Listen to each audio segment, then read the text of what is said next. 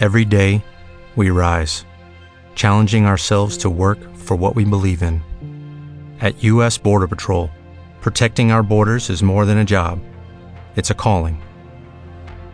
Agents answer the call, working together to keep our country and communities safe.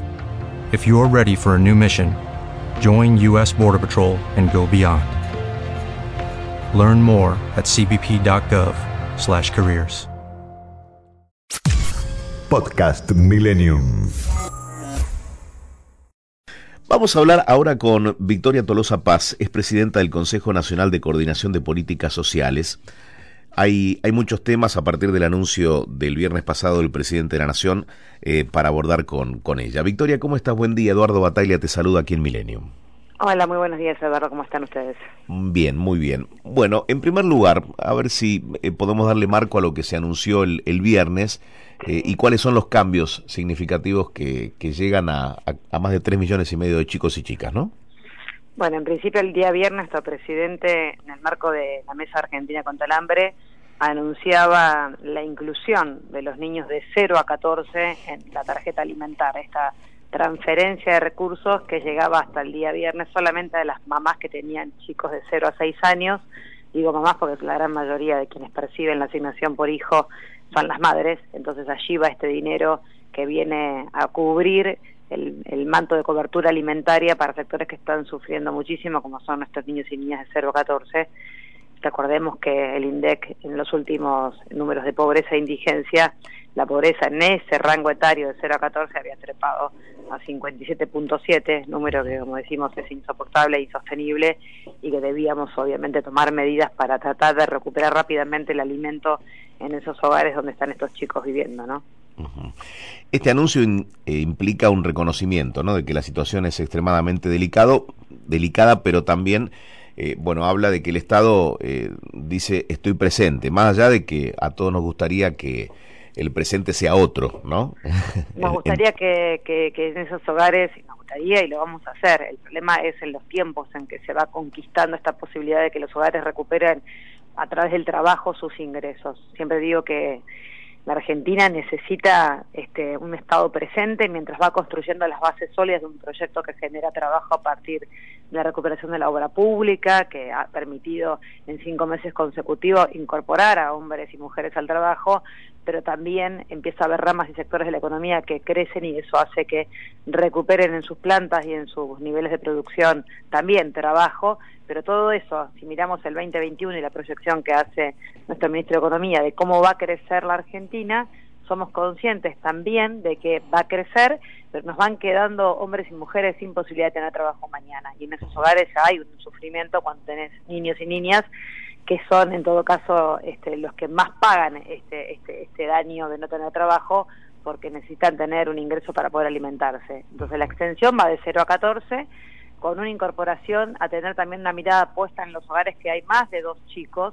Vos sabés, Eduardo, que hasta ahora era, si tenías un hijo, ahora es, si tenés un hijo de 0 a 14, cobras 6 mil pesos del componente de la tarjeta alimentar, si tenés dos, 9 mil, y si tenés más de dos, va a haber un acompañamiento con 12 mil pesos. Esto es ni más ni menos que tratar de recuperar lo que era la asignación universal por hijo en relación a canasta básica de alimentos allá por el 2015.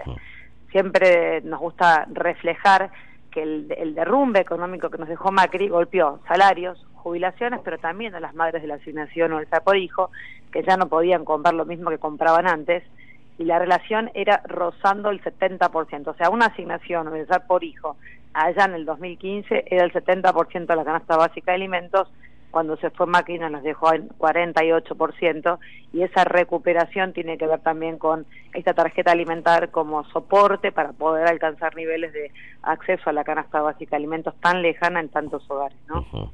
Estamos hablando con Victoria Tolosa Paz, presidenta del Consejo Nacional de Coordinación de Políticas Sociales. Tiene rango ministerial, ¿no? Tiene rango de Secretaría de Estado. De Secretaría lugar, de Estado. lugar, sí, señor. Bien. Eh, Victoria, ¿cuál es el balance de los encuentros de la mesa eh, del hambre y del, del, Consejo Económico y Social? Digo, todas las políticas que tienen que ver con, bueno, con el encuentro de distintos sectores. Bueno, a mí me parece que tienen un aporte fundamental. O sea, la mesa del hambre se, se construyó en el marco de una emergencia económica y social. Esa emergencia este, la golpeó la pandemia y los resultados están a la vista. Esto quiere decir, la Argentina tuvo, como todo el mundo, un golpe muy fuerte con la pandemia en el 2020 y esto puso en manifiesto la Argentina desigual. Y en esa construcción, la Mesa Argentina contra el Hambre, que es una mesa muy heterogénea donde participan y opinan distintos sectores, no solamente la iglesia, sino también la industria alimentaria con la Copal, los movimientos sociales con el Gringo Castro, los derechos humanos con Estela Carlotto y eh, Pérez Esquivel, eh, UNICEF dentro de la cooperación internacional mostrando también avances o retrocesos de algunas de las políticas más importantes, el Observatorio de la UCA, todos esos hombres y mujeres que van participando van dejando su aporte, muchos de ellos hacen diagnósticos importantísimos, que dan cuenta, por ejemplo, también de la ampliación de tarjeta alimentar. Son los números del INDEC, pero también informes muy precisos que elaboraron algunas algunos de los institutos que forman parte de la mesa del hambre, como la UCA o como UNICEF, que dicen, bueno, lo importante de la amortiguación del impacto del daño este, que provocó la tarjeta alimentaria, o sea, una amortiguación a partir de esa inyección y esto nos permite saber que esa tarjeta alimentar resolvió eh, lo que en todo caso la pandemia hubiese este, provocado, como digo yo, realmente daños muy muy importantes en esos sectores que ya venían mal. Entonces, bueno, tomando esas voces, reeditando permanentemente el diseño de políticas sociales y entendiendo que no es un capricho del presidente, sino que esos números dan cuenta del drama de los hogares más pobres de la Argentina, se toman medidas, se anuncian en ese marco colectivo y al mismo tiempo se les solicita a quienes tienen una gran tarea para aportar, que son quienes nuclean a las empresas productoras y comercializadoras de alimentos, que este esfuerzo que hace el gobierno para tratar de que esos hogares coman no se lo lleve la canaleta del aumento de la canasta básica. Y por eso también estaba el ministro Matías Culfas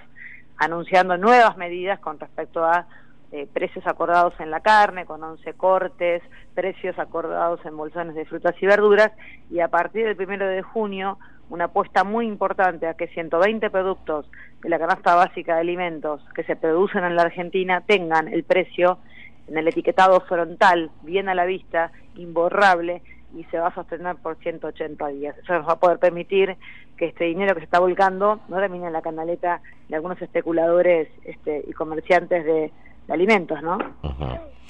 Eh, le hablo a los formadores de precios del presidente, ¿no? Dijo que el esfuerzo lo tienen que hacer todos. ¿A las empresas alimenticias puntualmente? Sí, bueno, a las empresas alimenticias y a quienes comercializan. Les dijo, paren, paren, este 42% de pobres no da más. Necesitamos que ustedes entiendan. Él dijo algo así como nuestro presidente dijo, eh, ¿qué, van a, ¿qué van a poner ustedes? Bueno, el poner tiene que ver con poder entender la situación crítica que viven los hogares de la Argentina y no y comprometerse a cumplir con este acuerdo de precios, no solamente en precio cuidado, sino en esta nueva en esa nueva modalidad de los 120 productos, ¿no? Victoria, eh, dijo Juan Grabois que la tarjeta alimentaria es una política estúpida, es asistencialismo puro. ¿Qué, qué, te parecen estas declaraciones? ¿Te sorprenden? No, yo creo que, que los movimientos sociales, bueno, lo escuché a Grabois, lo escuché a Emilio Pérsico, bueno, tienen una historia, una trayectoria y tienen todo el derecho del mundo a poder opinar sobre las decisiones que toma nuestro presidente. No las comparto en absoluto, fundamentalmente porque vuelvo a repetir, el tratar de recuperar el, daño que provocó la pérdida del poder adquisitivo de la asignación me parece que es central, eh, me parece que es una manera universal y justa de que ese dinero llegue a donde tiene que llegar y no veo ninguna ninguna situación contraproducente a que la mamá que recibe la asignación por hijo reciba este monto de la tarjeta alimentar eh, a través, por ejemplo, del ANSES, como viene ocurriendo hoy. Eso mueve la economía, está aprobado, eh, hay recaudación este, de los comercios de cercanía a partir de la venta de mayores niveles de alimentos y lo que sí que hay que organizar, que es lo que se viene organizando muy fuertemente con movimientos sociales y productores de alimentos, son estas ferias itinerantes que además ayudan muchísimo a que esa tarjeta o ese dinero termine no solamente en las grandes superficies, ¿no? Comercios de cercanía, mercados populares que puedan obviamente ser quienes también se benefician de esta inyección de dinero que se empieza a realizar para todos los niños de 0 a 14. No es una política eh, asistencialista, es universal. Todos los niños de 0 a 14 que estén en un hogar con una mamá o un papá sin trabajo tienen el derecho al ingreso universal, que es la asignación, con el componente alimentar tan importante para poder comprar alimentos en tiempo de pandemia y en una Argentina que posiblemente en los próximos años se encuentre a esa mamá con un trabajo genuino, que es a lo que aspiramos todas y todas. Pero también, mientras tanto, no se puede esperar y hay que, por supuesto, estar allí presente para que el costo de la pandemia no lo paguen los que ya no pueden aguantar más. ¿no? O sea, eh, Grabois, Pérsico y el dirigente del cual eh, se traten las declaraciones tienen derecho a opinar, a opinar, pero no te caen bien las declaraciones.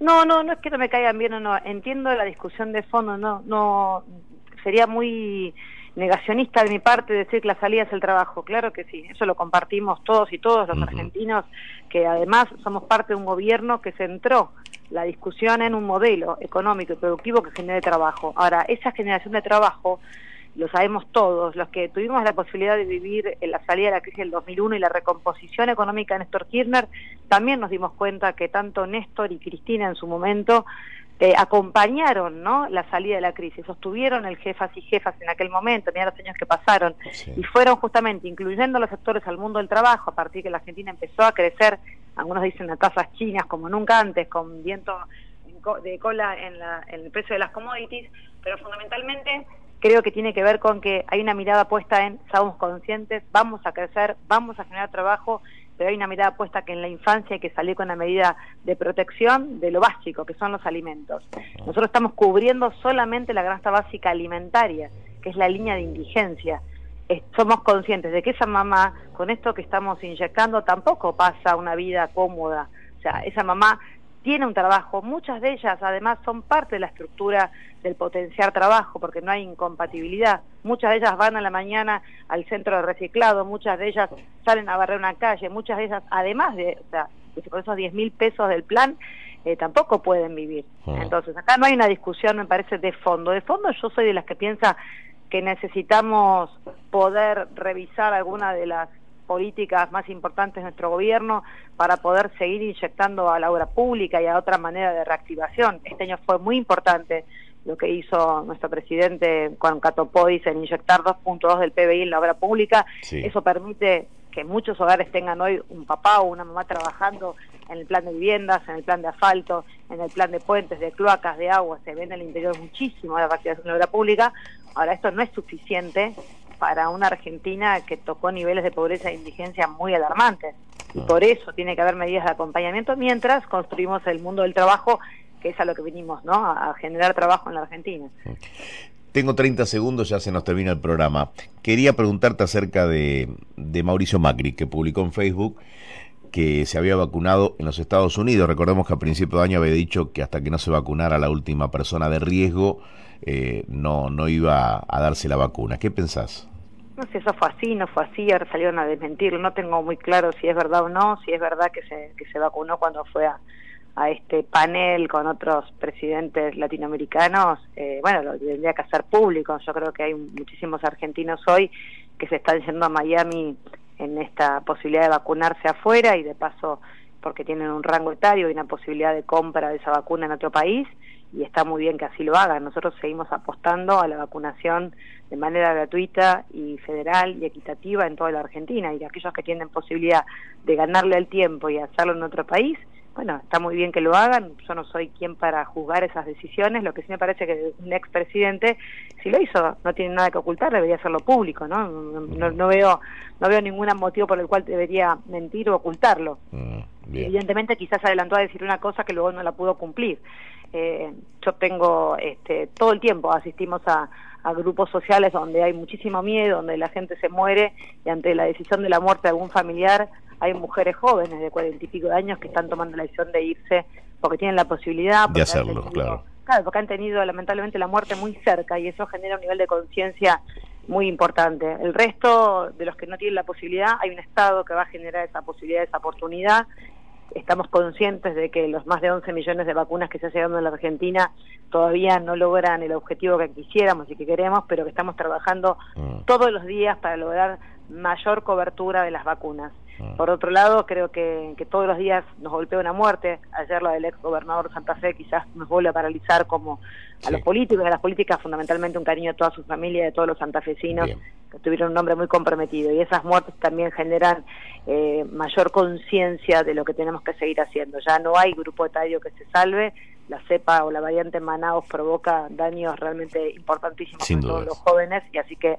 a seguir cuidándose que es lo que tenemos que hacer. Victoria, gracias por haber hablado con nosotros. ¿eh? Por favor, muchas gracias a ustedes. Saludos. Victoria Tolosa Paz, presidenta del Consejo Nacional de Coordinación de Políticas Sociales, paso por Milenio. Podcast Millennium.